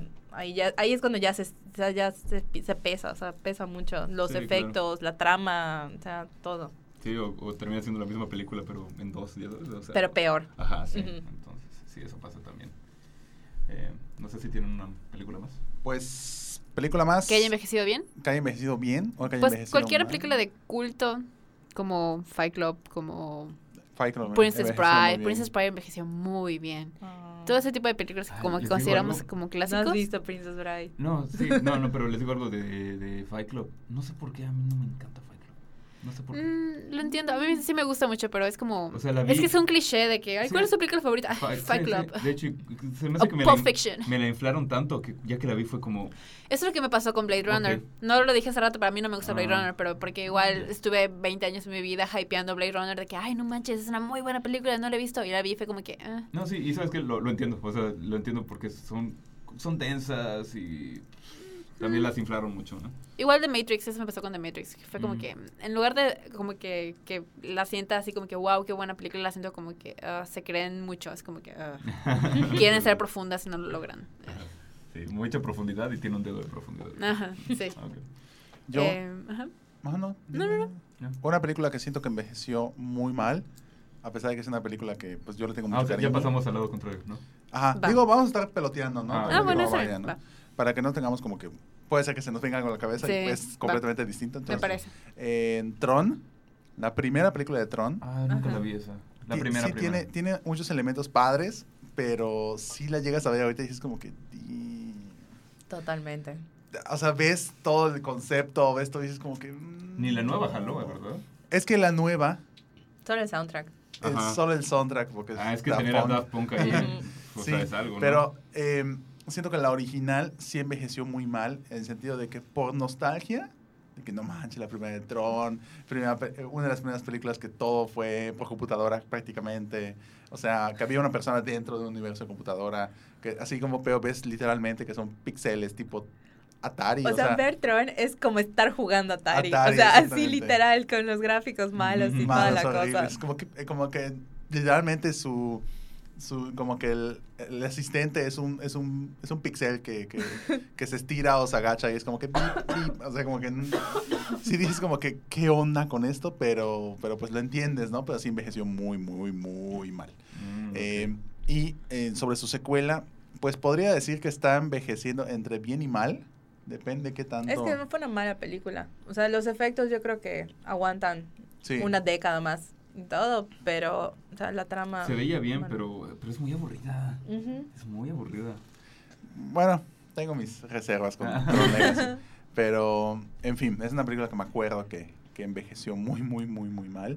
En otra película que siento que envejeció eh, muy mal, así horriblemente mal, El planeta de los simios, dirigida por Tim Burton. Ah, Mm, Ah, sí, bueno. La de... Y aparte es ¿Cómo se llama el fea actor? la película, ¿eh? Fea, Ma- fea. no es Matt Damon. Es este, el Este, otro. Mark Wahlberg. Mark Mark Wahlberg. Wahlberg. Envejeció, pero, no, pero sí, terrible. sí, muy mal, ¿eh? Muy Envejeció mal. terrible. Igual Terminator 3. Rise of the Machines. Sí, Ah, bueno, acuerdo. pésimo. No, Sí, igual, Planeta de los. Simios solamente se hizo para que Alan Rickman pueda ser Severus Snape en Harry Potter. Es la única razón por la cual esa película ex- o sea, existe. Pues sí, de hecho. Pero es que, ¿sabes qué? Si las comparas con las nuevas de Planeta de los Simios, todas las, de, las nuevas de Planeta de los Simios son buenísimas. Todas. Esas van a envejecer bien. Esas van a envejecer súper bien. Esas van a envejecer muy bien. Sí, con los mejores efectos de la vida. O sea, Una de las películas que yo creo que envejeció muy mal, que no tiene efectos ni nada, es Grease, la de John Travolta. Mm, sí. que envejeció mal. Envejeció Sí. mal. No. Sí. A ver, ahí Sí. va. Sí. No, o sea, ok. La letra de las canciones, sobre todo la primera, es súper rapey. O sea, eso es súper así de la sostuviste en el piso, peleó contigo, le- o sea, ya Sí. sabes. Y si Ajá. tomamos en cuenta que todos se ven grandes, Ujú. o sea, digo, hoy en día, pues sí es cierto, normalmente 24 hacen per- o sea, de esos personajes de, de high school, pero ahí todo, o sea, Kiniki, Diosito me perdone, o sea, parece que es maestro. Entonces, con el contexto de hoy en día, sí le da una vibra así que dices, chinga, no sé si sea, ya sabes, como que la, el mejor, ya no sería un musical que yo seguiría fomentando. Y pues obviamente ya visto desde lentes feministas del siglo XXI, Claro. todo sí. el final es Horrible. Sí, sí, bastante, claro. o sea, bastante malo. Digo, tiene, obviamente tiene buena música, las canciones sí son pegajosas y iremos juntos, siempre se va a cantar en todos los festivales y así. Pero te digo, si, si tú la ves hoy en día y tomas en cuenta eso, ahí sí dices, Ujú. esta película. Bueno, cuando están bailando en, en el gimnasio, que va el programa de televisión, y está la estudiante que se supone tiene a lo mucho 18 años, y está el presentador que es un señor, y se la está súper comiendo, y la otra así, "Ah". o sea, digo, Sí. hoy en día, por donde lo veas, es, una, es un problema. Pero, ¿sabes? Por ejemplo, yo, yo ahí, ahí le, doy, le doy permiso porque era la época, ¿no? O sea, obviamente ya si la ves ahorita dices, esa película no podría existir ahorita. ¿Ya sabes? No, pero, compárala con algo como West Side Story. mm, Sí. sí, sí, Esa sí. envejeció muy bien. Muy Sí. bien. O sea, digo, innecesario el remake que va a hacer. Steven Spielberg. Ah, Se me olvida que necesario, existe eso. necesario, necesario. Ah, ah, yo tampoco lo, lo necesitaba, pero luego No. empecé a ver cómo va y Steven Spielberg y los actores y yo dije, bueno, es que sí no, puede a mí funcionar. lo único que me gusta es Rita Moreno ahí. Pero Sí. bueno, o sea, Ujú. de lo demás me voy a esperar para emitir un juicio. Pero digo, compara esas. O sea, me explico. O sea, West Side Story envejeció muy bien. Mm, Y Grease, Grease no. siento que, que no. Por mucho que hayamos disfrutado la versión en vivo de, de Fox, no envejeció No, bien. no, no, no, para nada. que solo viste tú. Yo y el internet. Vi pedacitos. Eh, siento que otra que no envejeció bien es Avatar. La de, Gracias por la de los monos azules. Gracias por decirlo. Es ¿Cómo que, es que fue- es que está bien raro porque, porque se hizo un mame gigante cuando salió Avatar de que ay, la película que más La vi tres veces la más en el cine. taquillera, 3D. que si la tienes que ver en Y dos y 3D, que los efectos, que James Cameron, que es un genio, no sé qué, no sé cuánto. Y para todo el mame que se le hizo, Avatar es como que súper olvidada, súper, súper pero la olvidada. ves ahorita y es, y es odiosa la película. Sí, sí. Es, Es- Pocahontas, Es pero... Pocahontas Es meets Pocahontas. Danza con Lobos meets Los Pitufos. No, pero a, mí- a mí sí me pasa lo mismo con Avatar. Eh, de hecho, la anoté aquí en mi acordeón. Y, o sea, sí, es, es, mala. O sea, es mala y, y- y me da risa todavía de que, o sea, sí impactó mucho en, en sus tiempos cuando salió. Que, ¿cuánto, ¿Cuánto tiempo tiene? 10 años. 10 años.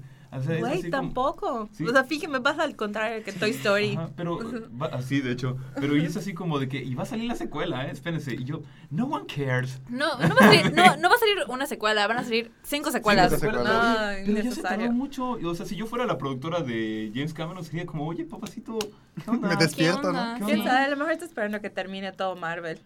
¿Sabes? Para Ah, decir, sí. regreso. Oye, pero ya se ¿Quién tardó sabe? Pero sí, o sea, lo pudo haber hecho competencia a Marvel, sí. O sea, si son tan buenas, de que pues debería poder que no haber hecho son. competencia. O sea, es que- Exacto. o sea, yo siento que hubo mucho enfoque en la producción y todo eso, y la historia se quedó olvidada. Y yo siempre he dicho, podrás tener los mejores efectos, pero si la historia no, no Sí. es buena. Y no tiene, por ejemplo, para hacer una película tan grande como lo fue, no tiene un cult following, no hay un grupo de fans de Avatar que se desviva por la película y la defienda. No hay nada, o sea, no nadie nadie recuerda que existe esa Tienes película. atracción en Disney, ¿no? Me parece. Tiene una, una em, land en Animal Kingdom. Es una sección nueva muy grande que tiene... O sea, es una, la sección del parque sí es buena. Bueno, yo no he ido, claramente. Pero lo que he leído es como que sí, tiene buenos rides. El ambi- la ambientación es así suprema. Vas en la noche y los... Literalmente las plantitas se brillan y se mueven. Y es así como Ya. que muy... Está muy bien diseñada. Pero pues Avatar, o sea, es que visualmente es... O sea, está bien. El mundo de Avatar visualmente es como que sí te, te hace uff. Y si lo ves en vivo en Pandora, en Animal Kingdom, debe ser como que muy impresionante. Pero de eso a tener como Tu un playera. arraigo en la cultura Tu pop. playera de No, Avatar. no, ahorita ya no, one cares. No, No. la única razón por la que a la gente le importa es precisamente eso, porque existe Pandora en Disney. Y es como, y ya. Yo me quedo con las Pandora, las de los noventas. Chiste viejito. Son más icónicas. no, pero sí, sí, a mí, a mí tampoco me gusta, la verdad. Y sí, fíjate, yo no lo había pensado hasta que estuve buscando películas que no envejecieron bien. Y sí, es Danza con Lobos y Pocahontas juntos. es muy malo. Sí. ¿Pocahontas envejeció mal? Pocahontas. Fíjate que yo Un estaba viendo que sí. Pocahontas no fue un éxito cuando salió. No, no fue. De hecho, cuando salió la gente dijo de que era el, el decline, el, ahí empezó el decline de la, No. de la, el del renacimiento de Disney. Pero sí es buena. No es mala, es que no es mala, Buena, es una buena película. Viento, o sea, Pero es una historia problemática. Es que es problemático porque Ah. pues estás romantizando e infantilizando una historia acerca de un grupo de gente que sufrió mucho y es como es por eso la- por eso se le critica porque como que infantiliza la historia y ajá. O Y sea, pues, no sí. hicieron una, ¿sabes? Es un cuento de hadas, o sea, es historia real. Sí. Sí, claro. Mm. Y para ir cerrando, películas que actualmente, actualmente me refiero a cinco años para acá, que van a envejecer muy mal o que van a envejecer muy bien. Todas las del Hobbit Van a envejecer mal. van a Mal, envejecer sí. Ah, mal. sí, a nadie le importa ahorita el hobby, ¿no? O sea, el De hecho, no mencionamos eso, pero las sesiones de los anillos son muy buenas y van Sí. a Ah, envejecer sí, porque claro. tiene porque tiene efectos, o Sí. sea, no digitales, o sea, tiene Sí. una combinación de los dos. Esas van a envejecer súper bien. Pero las del Hobbit, ahorita la veo y digo qué mal se ve esto. O sea, no tiene, creo que ni cinco años. Oye, pero espera, eh, ¿cuál, cuál es la pregunta? ¿Preguntas películas que salieron ahorita que no que van, Películas que van a envejecer contemporáneas o, Películas o bien. contemporáneas o de cinco años para acá que van a envejecer. Ah, bueno, ah, yo ok. quiero traer a la mesa una que Toyuca. Este, tengo una hija acá. no, este, por ejemplo, hay películas de que en, en su tiempo fueron muy polémicas, como estábamos mencionando Odisea del Espacio, que esa, que era to- que todos la veían y decían, ¿qué es esto? O sea, está muy mal todo, y de repente ahorita, ahorita son así como que revolucionarias. Una que creo que podría tener un efecto así, pero a mí no me gustaría porque de verdad no me gustó, fue la de Mother, donde sale Jennifer Lawrence. A mí se me hace muy mala película. Ni Y- la vi. Y no, Ni la Yo vi. tampoco lo vi. no, ¿no la vio nadie acá? No. Ajá. A mí se me hizo muy mala y todos dicen, no, es que no la entendiste, las referencias bíblicas, que no sé qué. Y yo, Mm. no me importa, o sea, sigue siendo mala la película, aún teniendo todas las referencias, no tiene historia, es una película donde nada más te, te intenta provocar y la película no va a ningún punto y luego termina y cuando termina dices, ok, si me estuviste manteniendo tanto de las referencias bíblicas, ¿por qué termina así? ¿Por qué no debería terminar así? Entonces, efectivamente yo siento que es mala y no creo que sea que le pase el efecto contrario que Odisea del Espacio, que al final todos la reconocieron por lo buena que es. No, aquí no creo que vaya a pasar esto, porque dicen, es una película que van a apreciar la gente en 10 años. Yo no creo. Película que, me- que, es, que al menos yo tengo la idea de que va a envejecer muy bien. Es una que protagonizó Emily Blunt y Tom Cruise, que se llama El filo del mañana. Es donde Ah, se repiten las cosas. Luego se repiten las cosas. Esa Sí. siento que va a envejecer muy bien. Sí, sí. Eh, digo, está envejeciendo muy bien, ya tiene cinco años la película, pero está envejeciendo bastante bien. Una película precisamente de ese mismo año que está envejeciendo muy, muy mal es Hércules, protagonizada por La Roca. Ah, bueno. ¿Qué? Pero eso. O sea, de que ni siquiera me acordaba que existía esa película. Es como que... Se envejeció muy, muy Cierto, mal. ¿eh? Igual, eh, No tampoco. una que está envejeciendo igual muy mal de ese año, Boyhood. mm, Boyhood, nadie sacó de Boyhood. Sí, a ver. El- ¿Sabes qué pasa con Boyhood? Que fue un concepto muy bueno eso de que vamos a contratar a estos actores por de veras literal la vida del chavito, pero nunca le dio historia. O sea, sí es cierto, o sea, si, si yo quisiera ver que creciera un niño y que pase por los problemas que todo mundo tiene, voy, pues veo a mis primos y a mis sobrinitos, pero nunca le dio, o sea, nunca la cementó, en, no la ancló en un efecto así que digas, esto. Se quiso confiar de su técnica de que, ay, es el mismo niñito desde de veras que es chiquitito hasta que ya creció. Sí, siento que no, o sea, ajá, está muy padre el logro, pero no hay un hilo conductor entre cada época. Ajá. Y o sea, no hay, o sea, al final, o sea, si me dices, ¿de qué se trata Boyhood? Es la historia de una vida, entonces no se trata de nada. No. Ajá, y creo que eso le pasó. Película que está envejeciendo muy bien de hace cinco años, Whiplash. Uh, y La La Land. Eh, La La Land. La, La La Land. Van a ser así clásicos Sí, sí, entre sí. clásicos. Dentro, dentro de Fíjate- 20 años vamos a regresar a ver Whiplash y La La Land y vamos a decir, uff, qué buenas películas. Te digo... mm, La La Land siento que va a envejecer mal. Sí. ¿En serio? ¿Por qué? No, o sea, no es que vaya a envejecer tan mal, pero se supone que es un musical y esa música no va a envejecer bien, creo yo. Exactamente. Yo tengo la yo mayoría igual. de el soundtrack en mi celular. No, está bien, o sea, yo- o sea, te estoy hablando de mi opinión muy, Y muy to- personal. Y todavía camino por los estacionamientos de tin, tin, tin, tin, tin. No, ¿sabes lo que te digo? Visualmente, sí, o sea, yo sí creo que sí se va a volver icónica, ¿no? Como que te diga la silueta del vagabundo de Chaplin y ese tipo de Ah, cosas. Visualmente sí creo que, que sí se vaya a mantener, pero como musical no tiene música que... Es que sabes que el problema es de que, oh, repito acá, sí, se infló mucho a, a, a La La Land, que sí creo que se merezca esa infladez, porque bueno, a mí me encanta La La Oh, Land. perdón, City of Stars no merecía ese Oscar. Lo dije, lo Sí, siento, sí, lo Sí dije. lo merece. Mm, no, no sé. No me acuerdo cuáles sí. eran las nominadas ese año, pero City of Stars. o sea, City of Stars. Todo el mundo cantaba Sí. City of Stars. No, no sé, perdón, a lo mejor es porque Ryan Gosling no tiene gran voz y eso me Ujú. pudo, Mm, me sí, bloqueó. eso también, sí, sí, Y sí. pues, o sea, y como te digo, o sea, es que para mí, si la vendes como un musical, güey, ¿qué hace allá Emma Stone y qué hace allá Ryan Gosling? O sea, o hazlo mejor un drama y ya. ¿Sabes qué película igual musical yo creo que va a envejecer bien? Bueno, no musical, porque no es musical. Pero la biografía de Selena, de Jennifer López. Ah, claro, ese es un clásico. Sí. y está muy Sí, sí, sí, claro. Es sí. un super clásico que no se puede ni reboot, ni remake, ni nada, güey, que lo película dejen buena así. de Jennifer López. Solo quiero la versión 4K de Ah, eso. pero está muy bien esa película. ¿eh? Yo Sí. la ves ahorita y dices, sí se la compro completamente. Película Claro. de hace cuatro años que no va a envejecer bien. Avengers Age, Age of Ultron. Mm. No, va a Mm. envejecer, no va a envejecer muy mal. Y ese Mm. mismo año película que está envejeciendo muy Pero, bien. pero sabes, ya, ya, es, ya, o- hoy en día ya es olvidable esa película. ¿eh? sí. Y fíjate que a mí me gustó. o sea, Y ese mismo gustó. año, ese mismo año salió Mad Max Fury Road. Ese, ese iba a decir Ah, yo, bueno. Mad Fury Road, de Ah, que Mad va Max. a envejecer así, uf, Eso sí, genial. eso sí. por los Mad Max efectos, Fury Road, la- por o los sea, efectos, mm, por todo, sí. sí. Furiosa.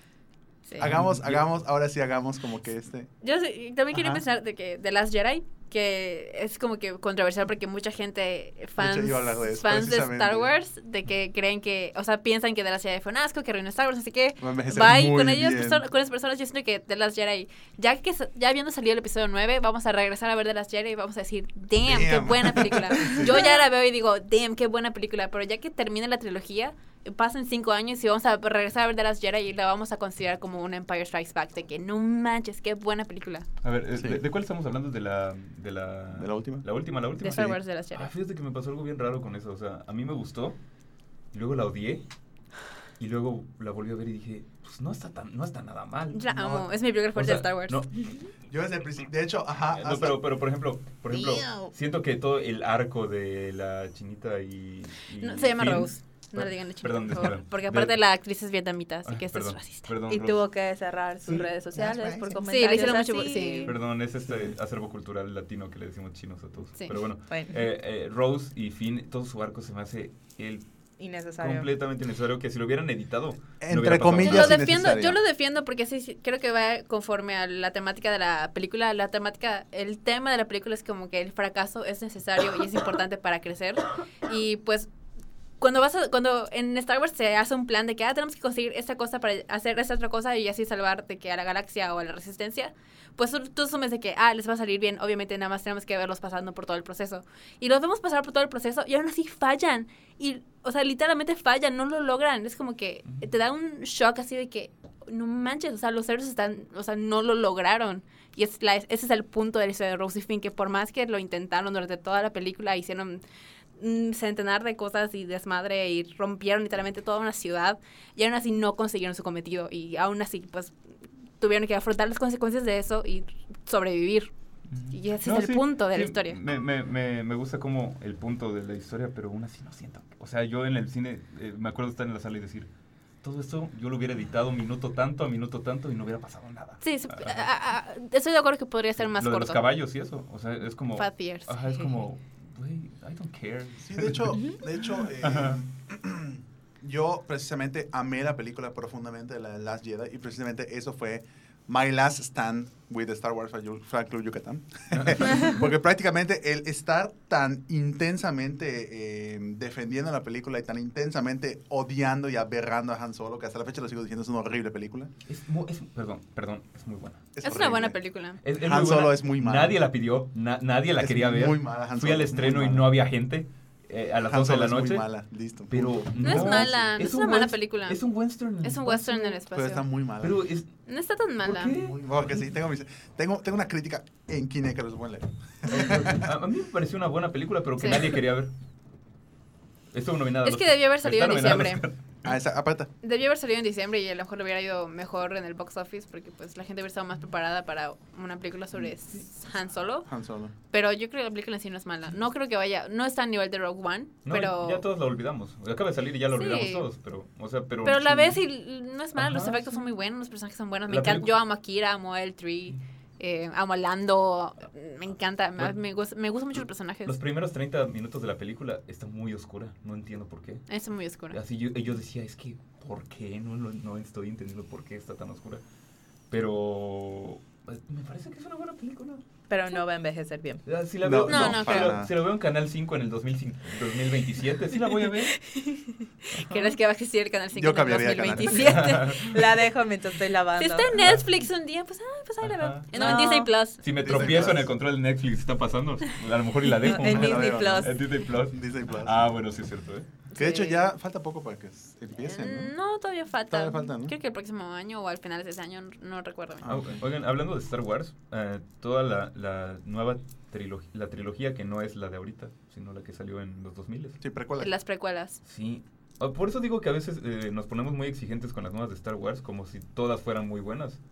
Eso, donde sale Natalie Portman. Y esas no son las mejores Ajá. películas tampoco. Está- son universalmente odiadas por los fans de Star Wars. Yo igual era de esas fans que eran de que no, las precuelas, hay que crucificarlos, sé qué. Pero después de ver de las Jedi tuve como que un retiro espiritual de Star Warsiano y vi todas las películas de nuevo y como que Te aprecié. con la fuerza. y dijiste, Exacto, sí. y como que aprecié las precuelas por lo que son, como que intenté verlas sin odiarlas y fue como que, ¿cuánto menos me cuesta? La primer, el episodio 1 es como que muy lento, Sí. pero si ves Attack of the Clones, bueno, la, la idea era venderte la relación de Padme y Anakin y bueno, ok, va, no está del todo bien actuada la cosa sobre la arena, no sé qué, no sé cuánto, pero en realidad no son películas, me van a crucificar a mí, pero no son películas tan malas, solamente que pues los fans de Star Wars son así intensos.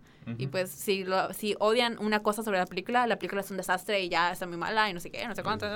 Y creo que Revenge of the Sith es mucho mejor de lo que la gente le da crédito. La tercera, el episodio 3, es muy buena. La, la actuación de Mm. Hayden Christensen... Hayden Christensen tiene una particularidad, yo creo que actúa mejor cuando no habla. Creo que hablado se le ve muy forzado. O no sé si fue el guion, no sé, pero... Pero sus caras, sus gestos son muy, muy buenos. La mejor parte es cuando se pone la máscara. que sus guiones pero- solo sean como de. "Mm". Pero es que hay, hay un shot muy bueno. Hay un shot muy bueno en Revenge of the Sith cuando voltea y tiene el hoodie y está. Creo que acaba de matar a los niños en el templo y tiene los ojos amarillos. Ese es muy bueno y le sale una lágrima. Es como que, uff, me encanta ese shot. Y creo que Revenge of the Sith es mucho mejor de lo que la gente quiere recordar porque odian las primeras dos. Pero en realidad la tercera no es tan mala. No, la, la tercera a mí, La de, de- hecho, de, de esas No, You son are las que my no brother. ¿Dónde sale Jar. Binks? Obvio, este. Ay, no. Jar Jar Binks es la primera, es por lo Sí, que me sí, cuesta sí. mucho. Pero de hecho, yo vi, o sea, la regresé a ver y. No, o sea, no puedo. O sea, no, no, no puedo, no puedo y al final digo, es que no, no puedo, no entiendo por qué esta decisión, ¿no? No. Jar, Jar- es que Jar Jar, no sé, entiendo su existencia era para, para los niños, pero pues también es como un pequeño estereotipo racial. Las precuelas tienen ese- esa particularidad de que son un poquito racistas. Eh, pero, ajá. Pero Ewan McGregor como Obi-Wan Kenobi es como que de las mejores cosas que tiene Star Wars.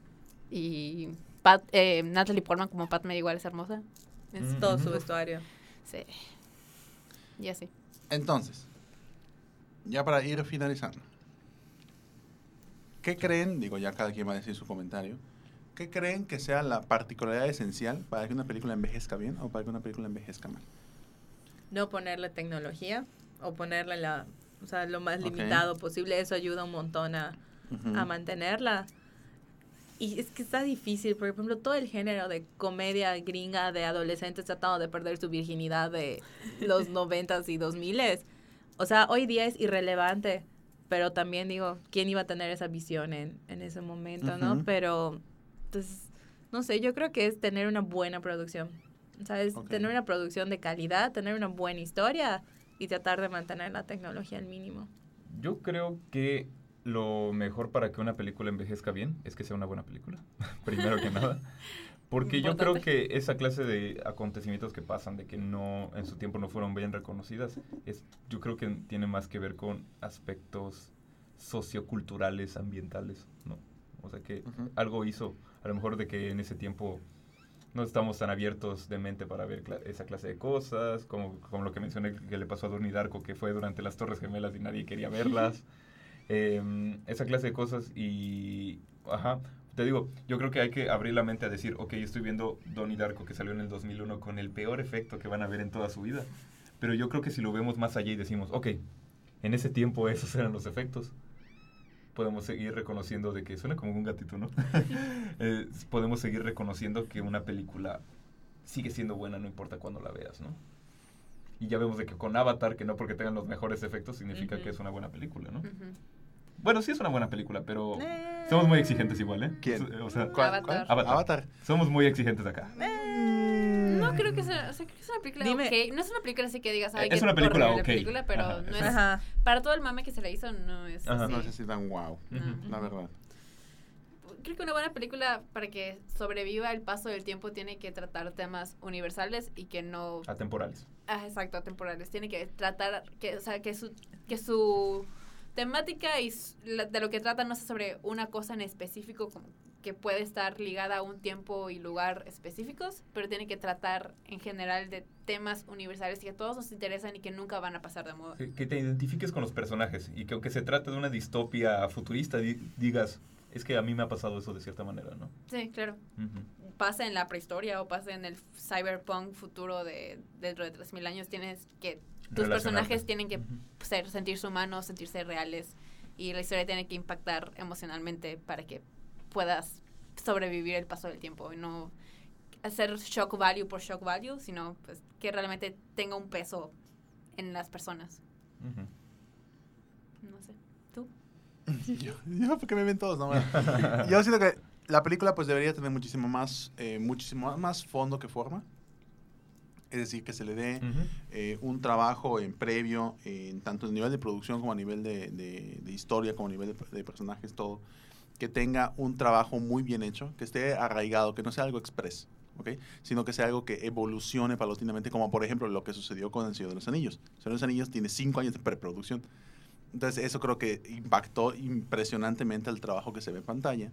Y si es algo muy, muy express, pues notas esta, esta esto, esto express, ¿no? Entonces si cultivas algo para que lo saques en chinga, pues no va a, no vas a- no va a, a dar un eco en- en- muy, muy largo, ¿no? En cambio, si preparas muy bien el tipo de ruido que vas a hacer, pues va a tener un eco muchísimo más largo, ¿no? Entonces pienso que esa es la principal en como que herramienta o el principal ingrediente que debe tener una película para que realmente pues, sea recordada, ¿no? O no recordada. Creo que para cerrar la idea, este, me acabo de acordar de una clase de vino a la que fui recientemente, que tienen un concepto de que un vino puede ser redondo. Y creo que es una idea que puedo aplicar al cine.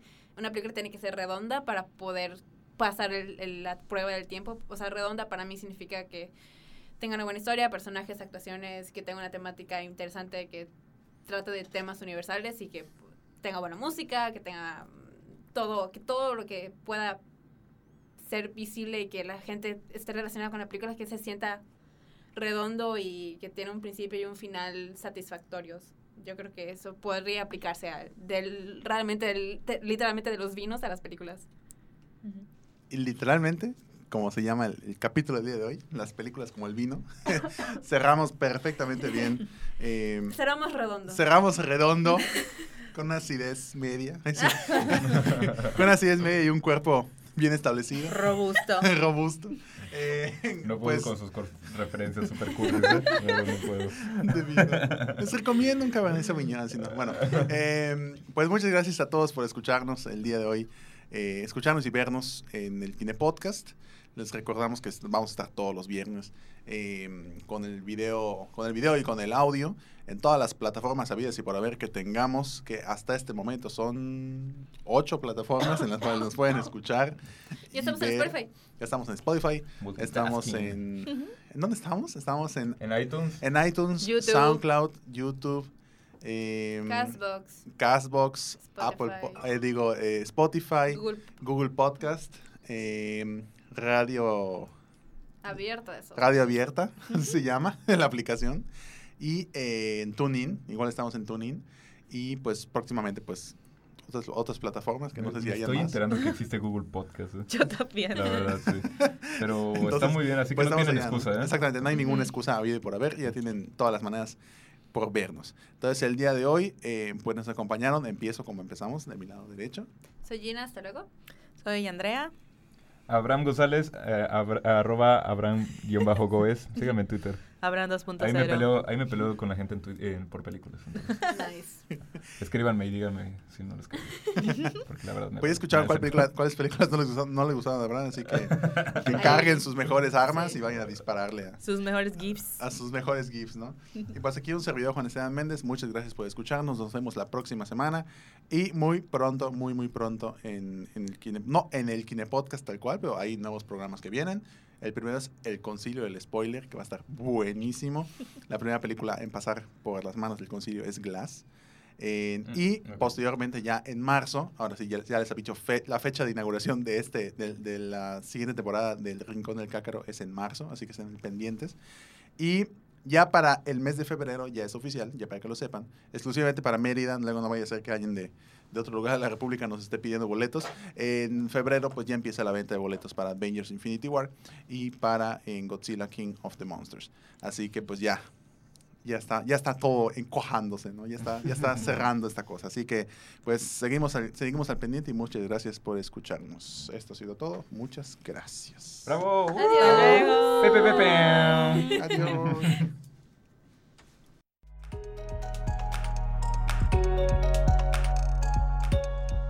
El Kine Podcast es grabado en la ciudad de Mérida, Yucatán, en las instalaciones de Sur 52. Las opiniones expresadas en el programa son responsabilidad de quien las emite y no representan la opinión de Kinecarus. Búscanos en nuestras redes sociales y en kinecarus.com.